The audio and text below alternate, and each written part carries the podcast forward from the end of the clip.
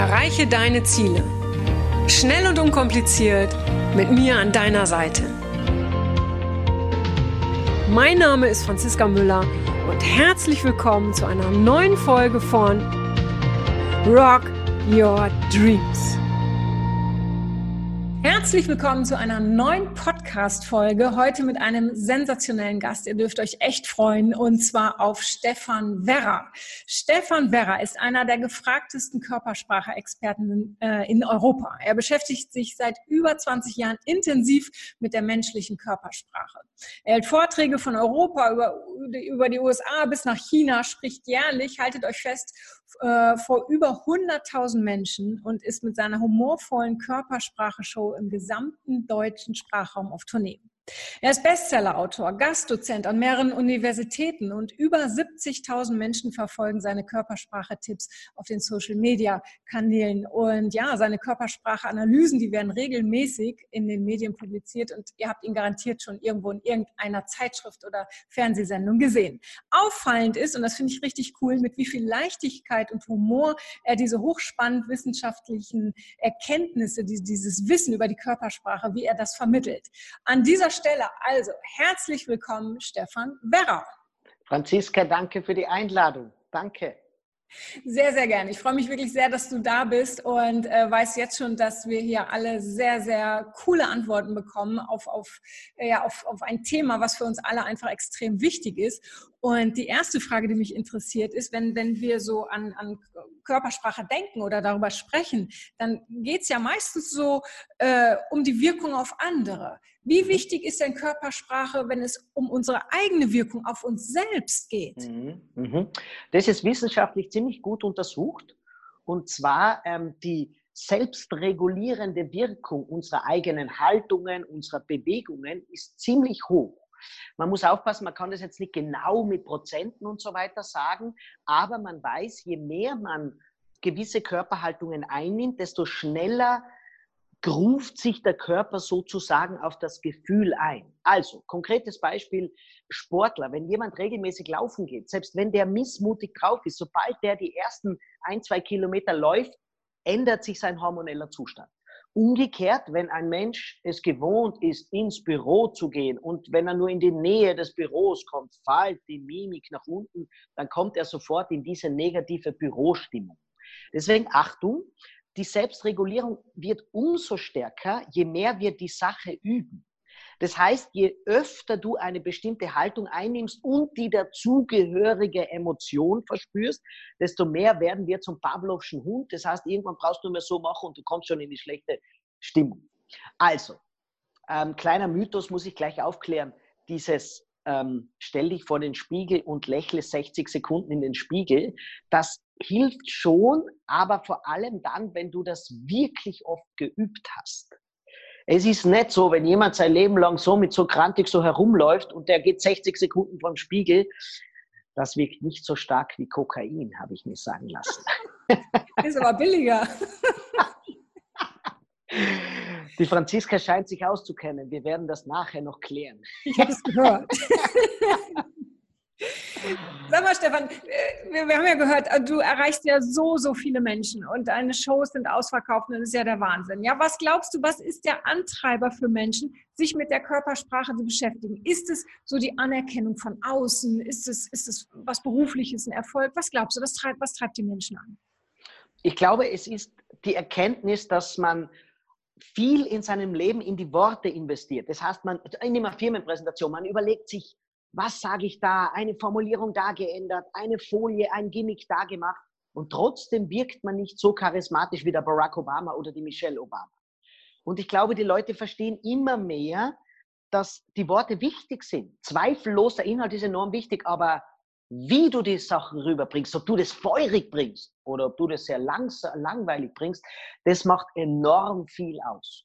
Ein zweiter Bereich ist natürlich auch der persönliche Beziehungsbereich, weil ich glaube, man merkt immer mehr, dass zum Beispiel bei Bewerbungsgesprächen die Ausbildung, die Erfahrung der Leute wahnsinnig wichtig ist. Aber im Alltag entscheidet weit mehr, ob der Typ, der neben dir sitzt, ob du den überhaupt aushältst.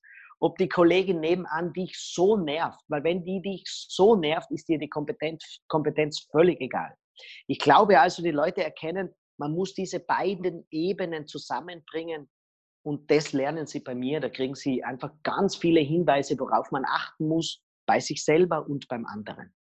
Ich glaube, da hast du was, was ganz Wichtiges gerade gesagt, weil viele meiner Zuhörer sind Frauen. Und äh, Frauen oder wir Frauen, ich sag mal ruhig wir, wir ticken häufig so, ich brauche hier noch ein Zertifikat, ich muss hier noch was lernen, ich muss hier noch besser werden. Ja, und da einfach mal eben zu sagen, hallo, investiere nicht so viel in, in noch weitere Ausbildung oder was auch immer, sondern investiere in dich, indem du zum Beispiel zu einem äh, Seminar jetzt zu dir gehst, Stefan, oder einfach mal schaust, hey, was strahle ich denn überhaupt aus? Ja, weil ich kann noch so viel lernen, wenn ich aber trotzdem nicht an mich glaube, ja, dann strahle ich natürlich das aus. Ja. Also ein ganz großer Teil, da, da, du sprichst mir aus der Seele. Und zwar, du sprichst mir so weit aus der Seele, das schreibe ich sogar in meinen Büchern. In zwei meiner vier Bücher habe ich genau das Thema angesprochen. Und zwar ganz provokant, Leute, hört auf, so viel zu lesen. Der größte Irrglaube ist ja, was hier, da wird immer propagiert von diesen Erfolgsleuten, ähm, du wirst in, in einer Woche zum Millionär, wenn du zu mir kommst, wird immer gesagt, lies viele Bücher und Warren Buffett liest jeden Tag sieben Bücher und die Buchserien von, von, ähm, äh, was nicht, von Microsoft Gründer und so weiter. Ähm, Leute, es sind immer fremde Gedanken, die du dir da holst. Und das ist ja gut, wir brauchen das als Inspiration. Aber wenn du die Pflanze die in dir wächst, wenn du die so klein hältst, weil du ständig von oben was draufschüttest, kann die niemals zum Blühen beginnen. Natürlich gibst du ihr manchmal Dünger und dann gibst du ihr ein wenig Wasser und sie bekommt ein wenig Licht, aber die Pflanze in dir muss doch endlich mal wachsen. Deswegen sage ich zu den Leuten, wenn du ein gutes Buch gelesen hast, wenn du ein tolles YouTube-Video gesehen hast, wenn du ein berührendes Seminar besucht hast, dann lass es dabei mal gut sein. Denn dann beginnt gerade aus diesem Dünger etwas zu entstehen bei dir. Und hau doch nicht den nächsten Sack Dünger oben drüber und du zerstörst damit diese, diese kleine Blüte oder diese kleine Knospe, die gerade zu reifen beginnt. Deswegen sage ich ganz provokant, lest weniger, lest, besucht Seminare, lasst euch inspirieren, aber bitte, ein wunderbarer Gedanke kann schon der Auslöser für die Veränderung und die Verbesserung deines Lebens sein. Wahnsinn. Also ja, das muss ich sacken lassen, weil das, du hast es alles auf den Punkt gebracht. Es ist so. Es ist absolut so. Und, und sag, wenn wir, wenn wir jetzt so an Körpersprache denken, ja, äh, da wird ja ganz viel immer verallgemeinert. Und ich weiß, äh, äh, dass du da gar kein Fan von bist. Und da bin ich auch sehr dankbar, äh, dass, was sich Arme verschränken heißt das oder das äh, dahin schauen heißt das und, und, und. Äh, wie, wie können wir uns davor schützen oder wie können wir da unseren Blick trainieren? Oder auch, ich, ich setze gleich noch eine Frage hinterher, gibt es eine Gestik, eine Mimik, was auch immer, die kontextunabhängig immer das Gleiche verspricht, also immer das Gleiche bedeutet. Ja. Zwei Fragen ähm, miteinander geschaut.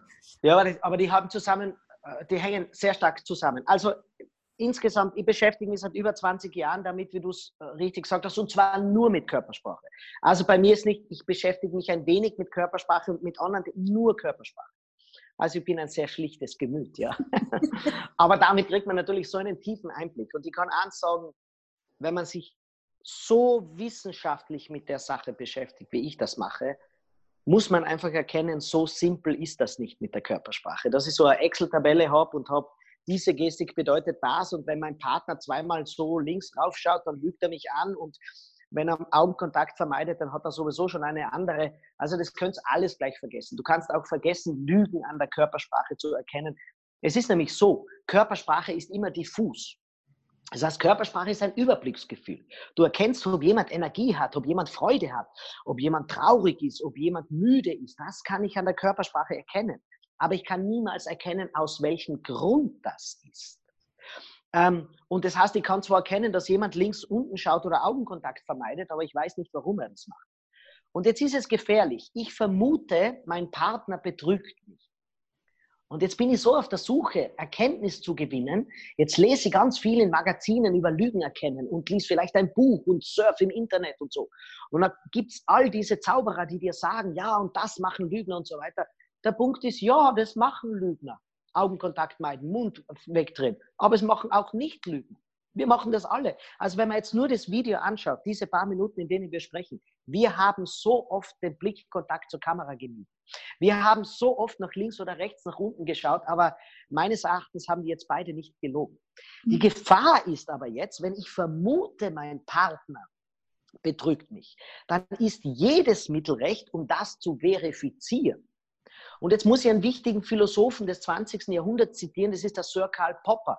Der hat gesagt, im Leben dürfen wir eben nicht verifizieren. Also wir dürfen nicht Gründe suchen, die unsere Vermutungen bestätigen, sondern wir müssen immer falsifizieren. Er meint also, wir müssen jetzt, wenn wir die Vermutung haben, der Partner betrügt mich, jetzt muss es so, und, und er schaut nach links unten oder meidet Augenkontakt, jetzt muss ich mir überlegen, könnte das auch aus einem anderen Grund passiert sein? Also ich versuche zu falsifizieren. Und solange ich einen Grund finde, einen anderen Grund, der nichts mit der Lüge zu tun hat oder mit dem Betrug zu tun hat, solange gilt es nicht zu sagen, der, der gemiedete Augenkontakt ist ein Beweis für seine Lüge. Und daran erkennt man schon, dass es in der Körpersprache sinnlos ist, eine Gestik, eine Mimik einer bestimmten Aussage oder Lüge zuzuordnen. Zumal, wenn wir ja im Kopf haben, oh, ich glaube, mein Partner betrügt mich, dann sehen wir auch alles mit einem anderen Auge. Jeder Blick, nicht sagen oder, oder äh, kein Kompliment machen und, und, und. Ja, wir sind genau. so darauf fokussiert. Und wenn wir dann noch schauen, ah, warte mal, was habe ich in dem Buch gelesen? Oh, siehst du, ich habe recht, dann wird es halt wirklich eine Falle. Ja. Und darf ich was, darf ich was zu Frauen ja. dazu sagen?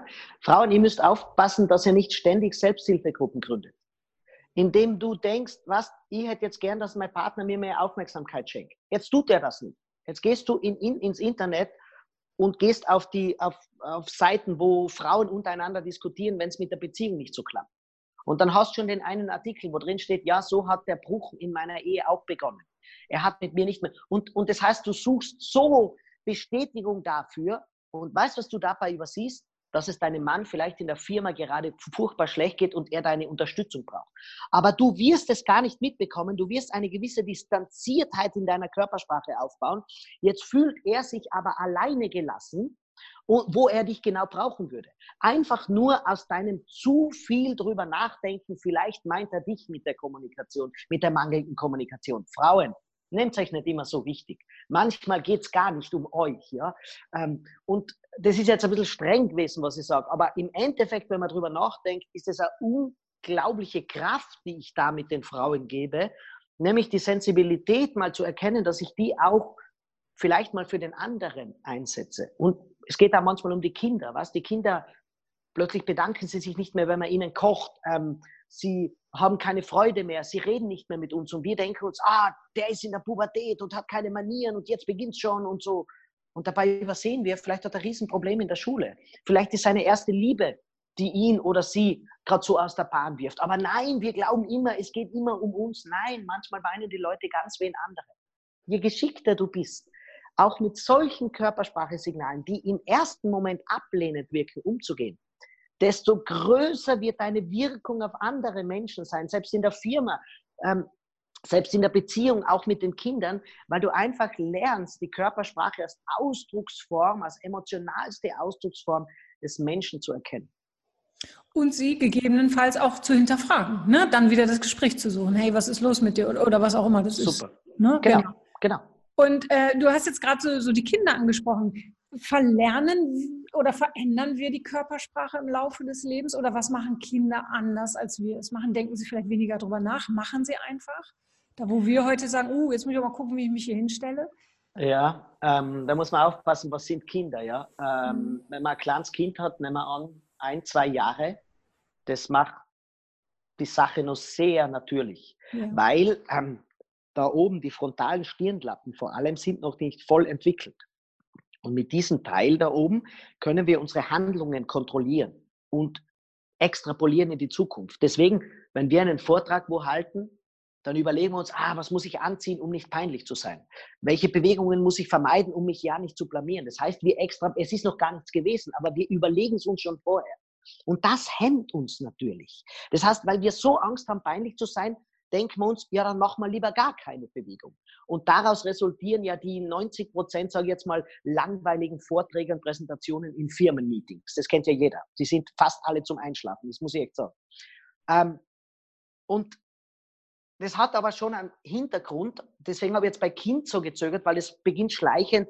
Also ein 8, 9, 10-jähriges Kind kontrolliert sich schon. Es will sich schon nicht mehr blamieren. Und ab der Pubertät ist es massiv. Das hat einen evolutionären Vorteil aber gehabt. Und zwar, ab der Pubertät müssen Mädels und Jungs der Gesellschaft, dem Dorf im Neandertal signalisieren, pass auf, auf, auf mich könnt ihr euch schon verlassen. Ich kenne alle Gefahren. Ich bin jetzt 15 Jahre. Ich weiß alles.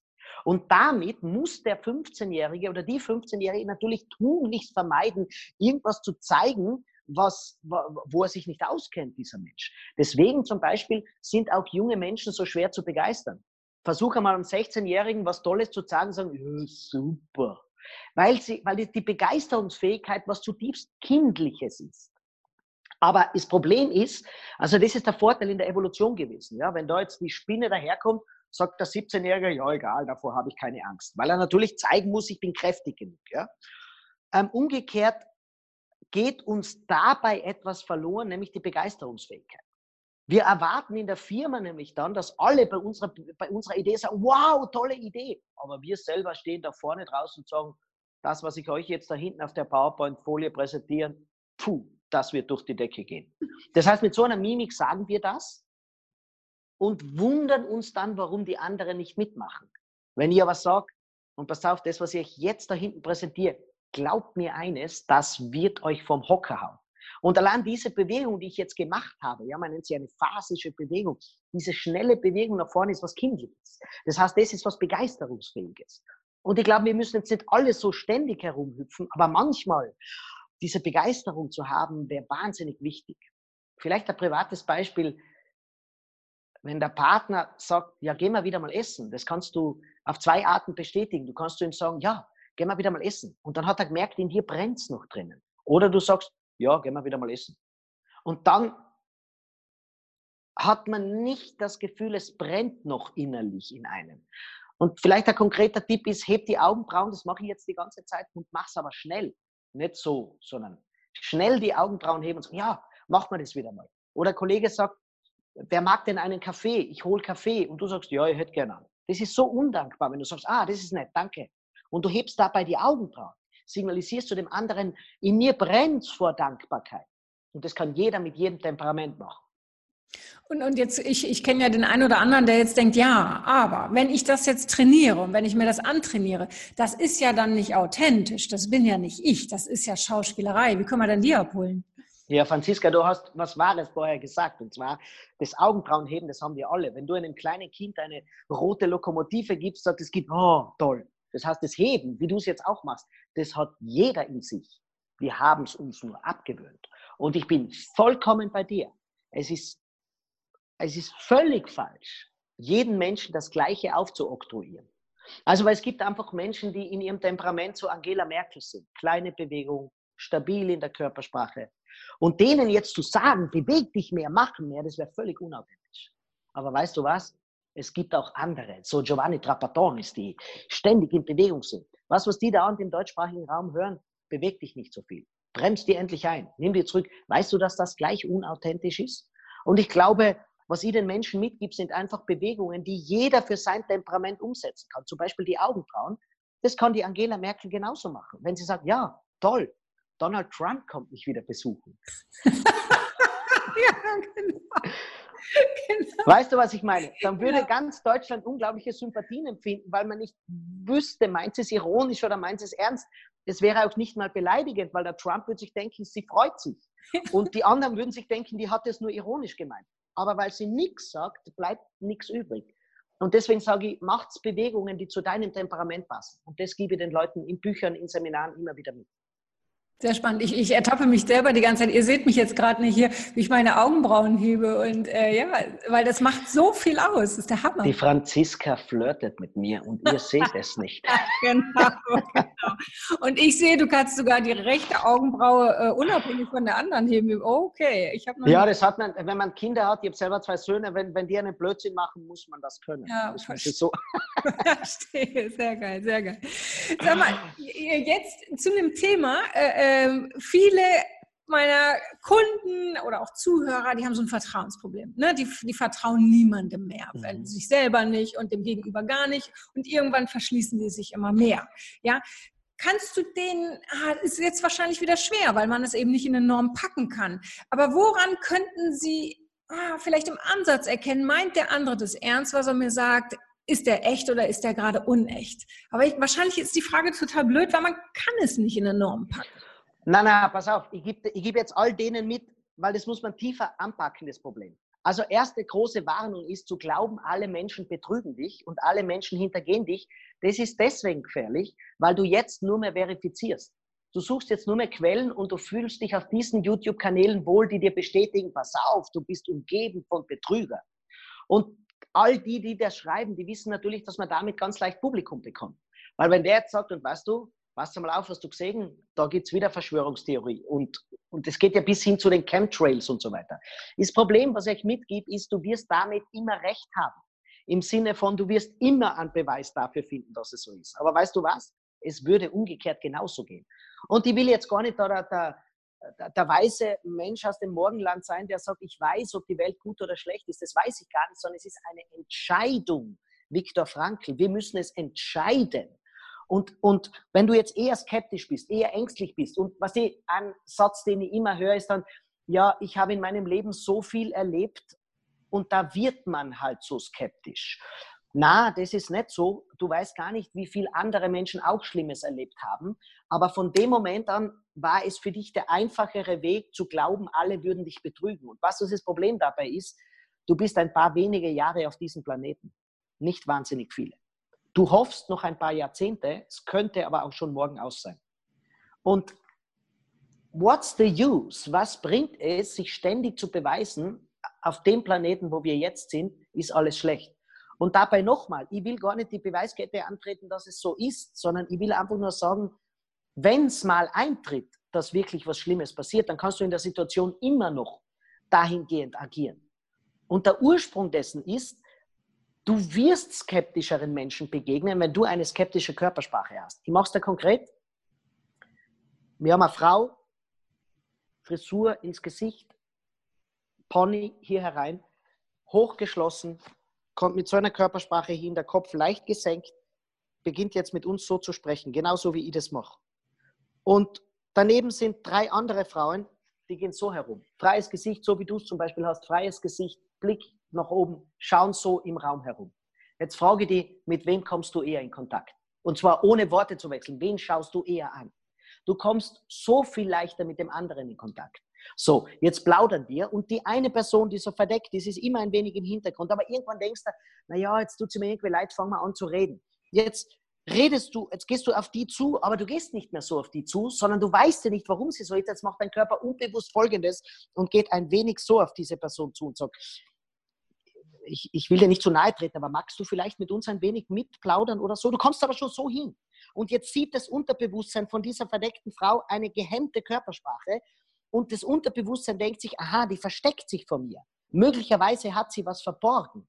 Und deswegen sage ich da, man verstärkt die Kette mit seiner Körpersprache dermaßen stark, dass man zunehmend auf gehemmte Personen trifft. Das geht hin bis zu Krankheitsbildern, nämlich Depression. Das heißt, der depressive Mensch und zwar, ich rede jetzt nicht von der endogenen Depression, also von der, die tatsächlich nachweisbar ist, sondern von der, die, der meist verbreitet, nämlich die, die mit so einer Melancholie beginnt, mit so einem Niedergeschlagenen. Das heißt, du hast solche Tage und die sind unglaublich schlimm. Und jetzt gehst du, wenn du außer Haus musst, mit dieser Körpersprache raus und du schaust nur zum Boden und du willst von niemandem angesprochen werden und du schaust nur vor die Füße und bitte lasst mich heute alle in Ruhe und so gehst du raus. Und damit passiert Folgendes, es wird dich auch wirklich niemand ansprechen. Es wird nicht passieren, dass der eine zu dir anrempelt und sagt, komm, geh mal schnell was trinken. Du willst das gar nicht. Das heißt, dieses Gefühl hat die Möglichkeit, in dir zu wachsen. Und plötzlich ist es nicht mehr ein Tag, sondern es geht über den nächsten Tag hinaus. Und du wirst jedes Mal, wenn du bei der Haustür rausgehst, wirst du keinen Kontakt mehr finden. In der Firma redet man dich nicht an. Sei mal ehrlich, wer will in der Kantine so jemand neben sich sitzen haben? Irgendwann, weißt du, wer nur mehr rund um dich ist, auch die, die selber so eine Körpersprache haben. Und weißt du, welchen Satz sie alle sagen? Wer das nicht selber verspürt, weiß nicht, wie es uns geht. Uns verstehen nur die Leute, die das selber haben. Und weißt du, ich bin jetzt überhaupt nicht despektierlich, was Depression anbelangt. Es ist ein dramatisches, eine dramatische Krankheit. Aber wir müssen den Anfängen wehren. Und jede melancholische Stimmung, so angenehm sie manchmal ist, könnte der Anfang sein, den Anschluss plötzlich zu verlieren. Und glaub mir, es beginnt mit der Körpersprache als Kommunikationsmittel nach außen. Und deswegen sage ich euch eins, das schließt, das sind alles wunderbare Fragen, weil sie schließen alle an. Sie schließen an die erste Frage an, die, Auto, die autoregulierende Wirkung, die selbstregulierende Wirkung zum Beispiel. Ja? Diese Körperhaltung, die nach innen geht, die lässt von außen nichts mehr rein. Und deswegen sage ich euch eins, wenn du Angst hast, die Welt sei so schlimm, du musst dich ihr schutzlos entgegenstellen. Denn natürlich könnte es sein, dass die jemand schlagt, aber glaub mir eins, nur wenn du so auf die Welt gehst, kann sie dich auch umarmen. Du wirst auch niemals einen Partner finden, wenn du so hingehst zu dem Partner. Und wenn du einen findest, es wird so viele Barrieren in der Beziehung geben, weil du niemals aufmachst. Du musst dich mal schutzlos hingeben. Und glaub mal eins, du bist nicht die Einzige oder der Einzige, der in der Liebe enttäuscht wurde. Es wurde nahezu jeder auf der Welt schon in, in der Liebe enttäuscht. Absolut. Und, und das, was du gerade sagtest mit der, mit der, mit der melancholischen Stimmung, das kennen, ich sag mal, kennen garantiert die meisten. Also ich habe da sicherlich auch schon mal den einen oder anderen Tag gehabt, da machen wir uns gar nichts vor. Ist einfach so, ja. Äh, äh also ich für mich gehe dann immer in die Bewegung und sage so, jetzt reicht's. Oder ich, ich mache mir ein Zeitfenster, okay, jetzt sag mal kurz jammern, eben eine Stunde oder meinetwegen auch einen mhm. Tag. Und dann mhm. gehe ich da raus und, und dann sage mhm. ich so, jetzt reicht's und dann gehe ich in die Bewegung. Was, was würdest du aus, aus deinem Fachwissen, das, also ich mache das ja aus, aus meinem ganz normalen Bedürfnis heraus, was würdest ja. du ja. Also, also, wenn du das Fachwissen ansprichst, es gibt eine einfache Erklärung, das ist Bewegung. Egal was, das muss gar nicht Sport sein, das kann Sport sein. Es ist irgendeine Bewegung. Der Mensch ist zum Körperlichen gebaut. Und es ist tatsächlich so, Depressionen nehmen zu, das stimmt tatsächlich, aber vor allem, wir müssen alle aufhören mit diesem Burnout und mit diesem, wir sind alle überfordert, sondern wir haben zu viel Zeit. Und da bin ich auch wieder beim Viktor Frankl. Es geht darum, wir müssen unserem Leben einen Sinn geben, weil das Leben selber hat keinen Sinn. Das muss ich einmal allen sagen. Ja. Das Leben selber ist einfach von der Zellteilung sind wir einfach eine Eiweiß, eine Eiweißkonstruktion und irgendwann werden wir uns wieder auflösen und werden wahrscheinlich Erdöl irgendwann oder so etwas. Ja, das muss man einfach sagen. Ähm, und ich will mir auch jetzt nicht auf die Diskussion einladen lassen, gibt es ein Leben nach dem Tod? Das ist wunderbar, wenn jemand daran glaubt.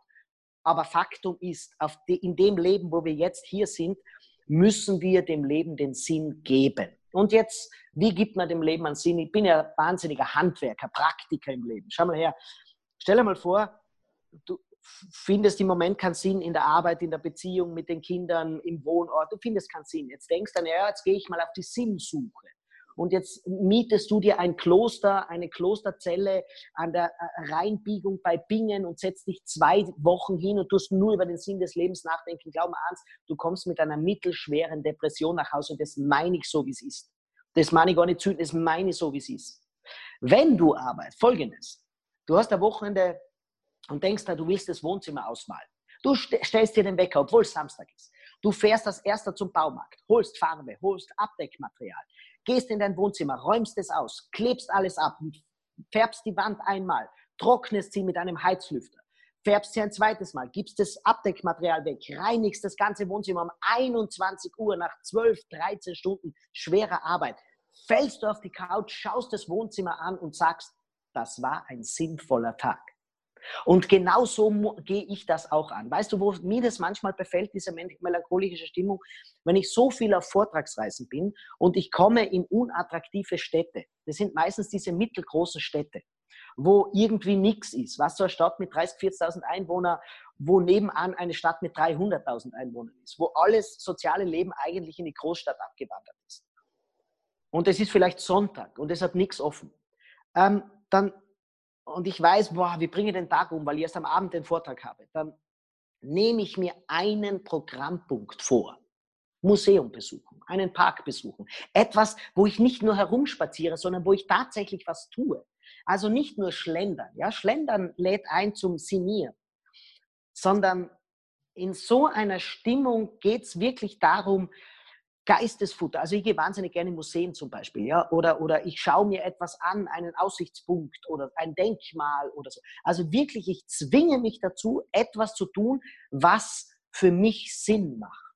Ähm, Und so mache ich das, aber wirklich, wirklich strategisch, genauso wie du. Also da gehe ich ganz strategisch her und sage, egal was ist, diesen einen Punkt mache ich. Und glaub mir das, danach ist der Tag gelaufen, danach ist die Sache völlig okay. Das wird, der wird niemals in die, in die Reihe der glücklichsten Tage meines Lebens eingehen. Aber die Bewegung war das Entscheidende. Ich glaube, da, da ticke ich sehr ähnlich. Ich muss auch mal irgendwas erledigen oder ich muss was geschafft haben. Wenn ich zum Beispiel zu viel Zeit habe, dann komme ich auf dumme Gedanken. Es ist einfach so. Mein Team sagt schon, gib ihr Termine, gib ihr Termine, lass ihr nicht zu viel Freizeit, darf keine Freizeit haben. Ist, die ballern mich voll. Du hast keine, du hast keine. Ich sage, Leute, was wollt, wollt ihr mich umbringen? Noch ein Termin, noch ein. Doch, doch, doch. Die Müller muss Termine haben. Es ist einfach so, weil ich komme sonst wirklich auf blöde Gedanken und es ist unfassbar. Äh, darum du hast ein ich, tolles Team. Du hast ein tolles Team. Das sind deine Therapeutinnen und Therapeuten. genau. Mal gucken, wie lange ich das überlebe hier. Ja, das stimmt. Und es ist häufig so, wenn jemand sagt, ja, und ich grübel zu viel, ich sage, ja, du hast zu viel Zeit. Du hast einfach ja, zu viel ja, Zeit. Beschäftigt. Ja, das ist es. Ja, du hast Absolut. zu viel Zeit, genau. Wir, haben, wir denken zu viel nach. Hört auf mit Denken. Genießt das Leben. Und genießen heißt nicht, sich hinsetzen und einfach in den Himmel zu schauen, sondern triff Freunde, mach wieder die Volleyballrunde, die du vor 20 Jahren gemacht hast. Äh, mach diese, diesen Mädelsausflug, tu etwas, mach was. Und du wirst sagen, das Leben hat einen Sinn. Absolut, absolut. Sag mal, Stefan, in deinem neuen Buch, in dem allerneuesten Buch, du hast ja eine Menge Bücher geschrieben, aber in deinem neuen Buch, das heißt, ich lese kurz vor, Leithammel sind auch nur Menschen, die Körpersprache der Mächtigen.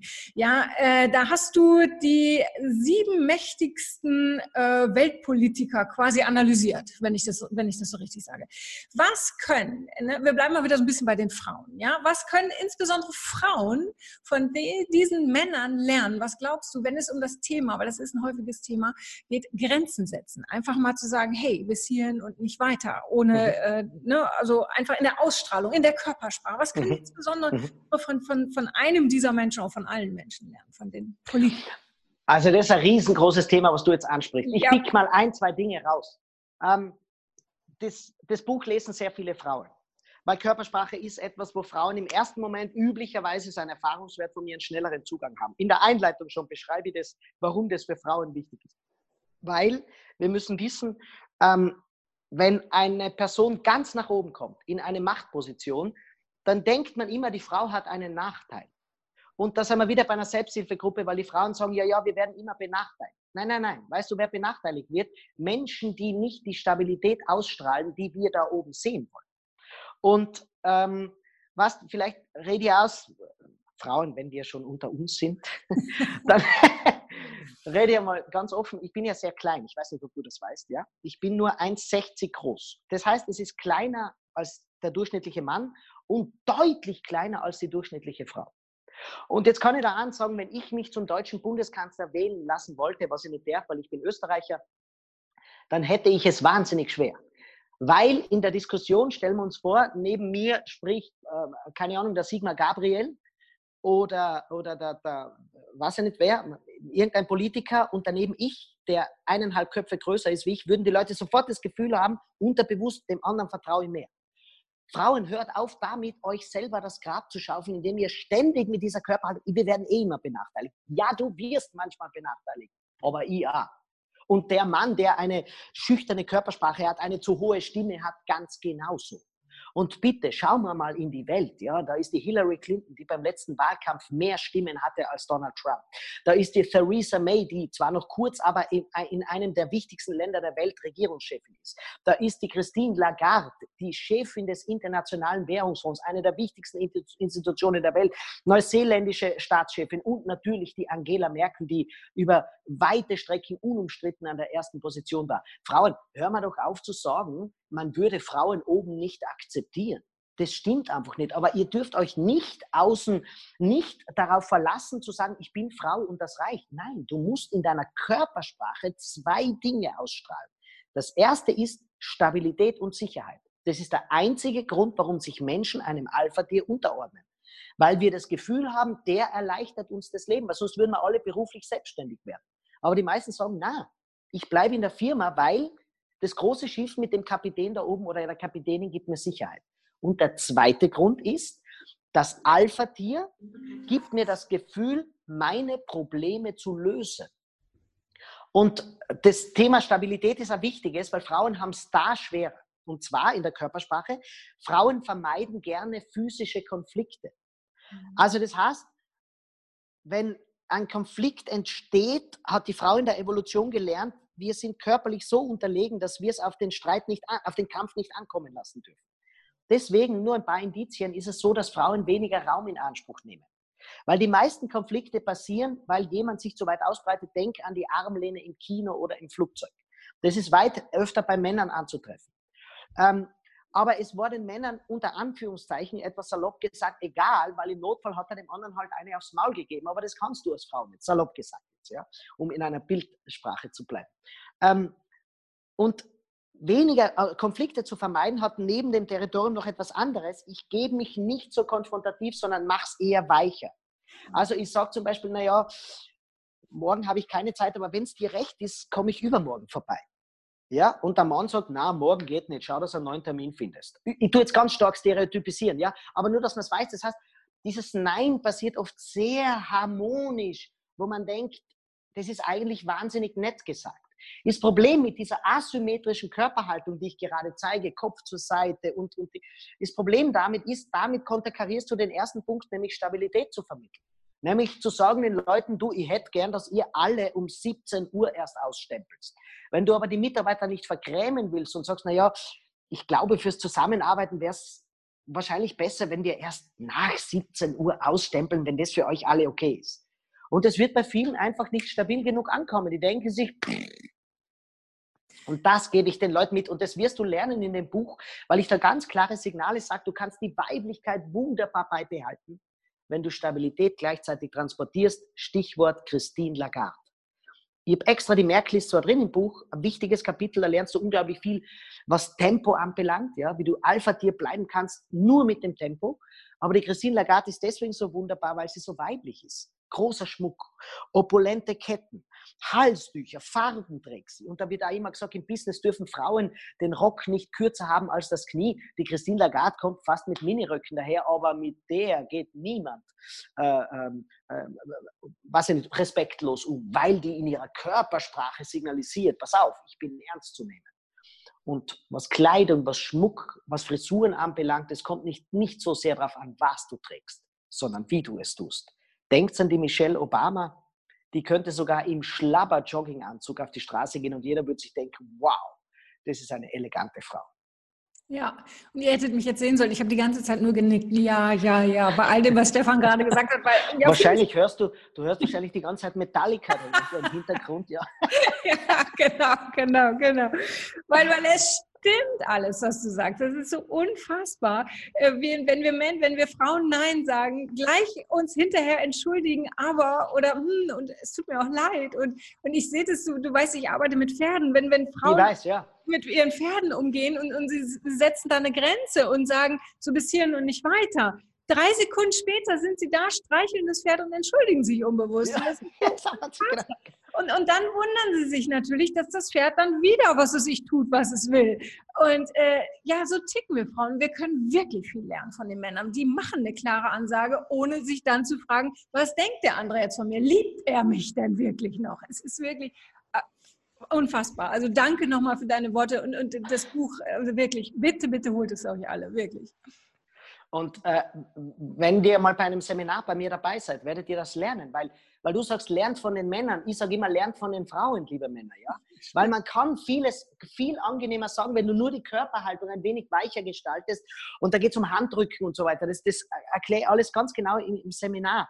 Und auf der Universität in Heilbronn habe ich über mehrere Jahre ein Projekt ähm, gehabt, äh, wo wir mit Hunden gearbeitet haben. Und das ist ganz gleich wie mit den Pferden. Ja?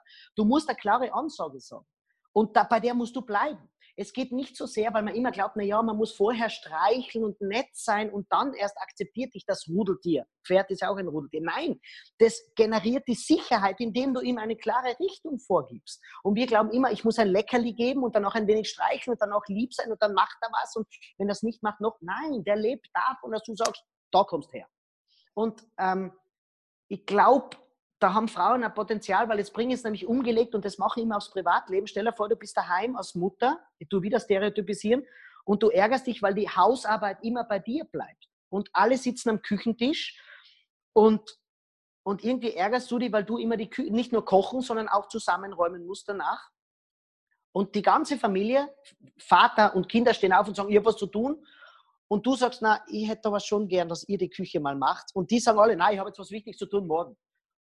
Und dann gebe ich den Leuten einen Tipp und sage, Wladimir Putin, steht auch im Buch drin, wie der das macht. Und du sagst einfach nur, ihr macht heute die Küche. Und mit der klaren und dann nichts mehr. Aber die meisten Frauen machen das, sagen, ihr macht jetzt die Küche. Und am Schluss sagen sie, wenn es geht. Und damit haben wir wieder alles konterkariert. Und das ist bei Pferden ganz sicher das Gleiche. So dieses stabil beibehalten und du wirst unglaublich wachsen. Und was ich den Frauen mitgebe, ja, es stimmt, du büßt damit Sympathien ein. Das muss man sagen. Aber du gewinnst Lebensglück. Es geht nämlich nicht darum, dass du jedes Mal jetzt so bist, sondern in manchen Situationen so zu sein. Das beginnt schon bei Mädels, was die, alle Selbstverteidigungskurse und so, die laufen sehr oft ins Leere, weil sie lernt zwar zuzuschlagen, aber sie geht mit dieser Körperhaltung zur Bushaltestelle. Das Mädel, das mit der Haltung zur, Körper, zur, zur Bushaltestelle geht und wenn einer von, von drüben blöd kommt, sich zu dem hinzudrehen und nur gerade anzuschauen, die wird niemals blöd angemacht werden. Und deswegen ja, es ist die Körpersprache. Absolut. Und, und äh, gut zu erlernen, du hast es schon erwähnt, während deiner Seminare. Ne? Also da können die Menschen zu dir kommen. Ich, gibst du die deutschlandweit ganz kurz? Ja, ich ja. gebe jetzt sie deutschlandweit. Ich bin ähm, immer, immer wieder auf Tournee, mhm. wo ich Abendveranstaltungen gebe. Das ist jetzt für 2020 mehr oder weniger aus. Ich mache jetzt ein- und zwei Tagesseminare, kommt vorbei. Das ist erstens unglaublich unterhaltsam, äh, berührend und du gehst mit einem riesen Werkzeugkoffer nach Hause. Und zwar nicht nur einem gedanklichen. Das kritisiere ich manchmal, ja, wo man bei Seminaren so theoretische Gedanken, sondern du wirst sofort was tun. Du lernst, wie wir heute in dem, in dem Podcast gemacht haben, die Augenbrauen einzusetzen, die asymmetrische Körperhaltung, die Wladimir Putin hat. Ich gebe dir konkret mit, was du zu tun hast. Und du wirst am Ende jedes Inputs, wie auch beim Buch, niemals wissen, ob du mehr gelacht oder mehr gelernt hast, weil der Humor ist mir wahnsinnig wichtig. Du sprichst mir so aus der Seele und, und ich werde kommen. Ich, ich muss mir die Termine angucken, ob ich es dieses Jahr noch schaffe, aber ich hoffe.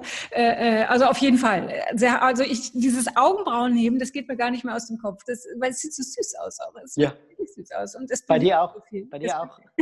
aber jetzt muss ich was sagen. Mir folgt gerade ein, so dieses Klischee, Frauen würden mehr sprechen als Männer. Ja, bei uns beiden nicht, oder? Ich habe gerade wie ein Wasserfall. Ja, aber das Gute, es geht ja hier um dich, weil es geht nicht um mich hier. Also von daher super, super. Und, und, und sag, wo bist du dieses Jahr noch auf Tournee? Also auch für, für die Show? Wo, wo ja, ja. also ähm, ich bin noch in München ausverkauft, ich bin noch in Berlin, ich bin noch in, äh, wo bin ich noch? In Essen bin ich, glaube ich, noch. Ich bin noch in Frankfurt für ein Tagesseminar, ich bin noch in Düsseldorf, ich bin noch in Wien, ich bin noch in, mal ganz viele Städte bin ich noch unterwegs. Innsbruck, in Tirol, Österreich bin ich noch unterwegs. Ähm, ich bin noch in Stuttgart unterwegs. Also ihr findet alles auf meiner Homepage. Geht auf meine Homepage, da findest du alle Termine. Du kannst das auch ordnen nach Seminaren, Abendshows, firmeninternen Veranstaltungen.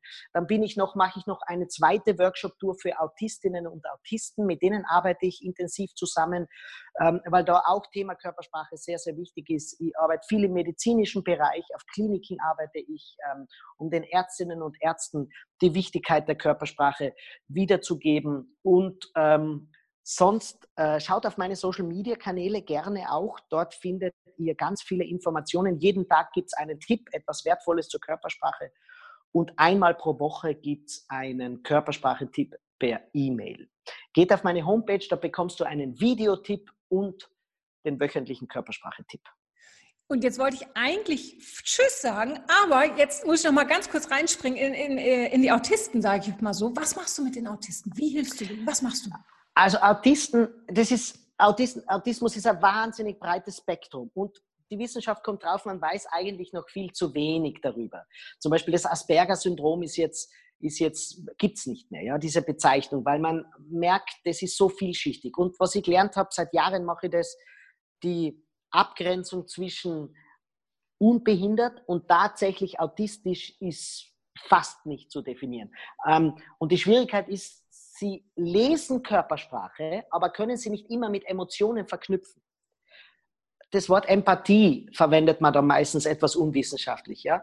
Ähm, und da helfe ich den Leuten. Aber das viel größere Problem ist die Akzeptanz der Autisten im Alltagsleben weil die arbeiten ganz normal, ja. Wenn es jetzt nicht zu schwer ist, dann arbeiten die in ganz normalen Jobs. Aber die tun sich oft schwer, Akzeptanz zu bekommen, weil sie arrogant wirken. Weil die hören dir zu, du erzählst ganz begeistert, was das gewesen ist und der Autist hört dir nur so zu. weil er nicht weiß, dass er entsprechende Signale zeigen muss. Es ist ihm nicht bewusst. Und das sind so die zwei Aspekte, wo ich mit denen in Workshops arbeite und ihnen einfach Mittel an die Hand gebe, dass sie sich ein wenig besser orientieren können im Leben und viel mehr Akzeptanz bekommen. Wow, Hammer.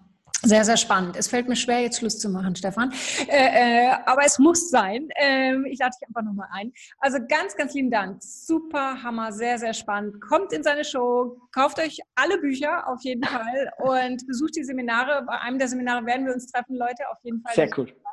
Und ich sage wirklich ganz, ganz lieben Dank aus tiefstem Herzen. Wirklich war super. Vielen, vielen Dank, lieber Stefan. Danke für die Einladung, Franziska. Sehr, Danke. sehr gerne. Bis bald, sage ich. Tschüss. Ciao. Das war's auch schon wieder mit dem Rock Your Dreams Podcast. Wenn dir das gefallen hat, dann lass mir doch dein Abo da und gib mir gerne eine 5-Sterne-Bewertung.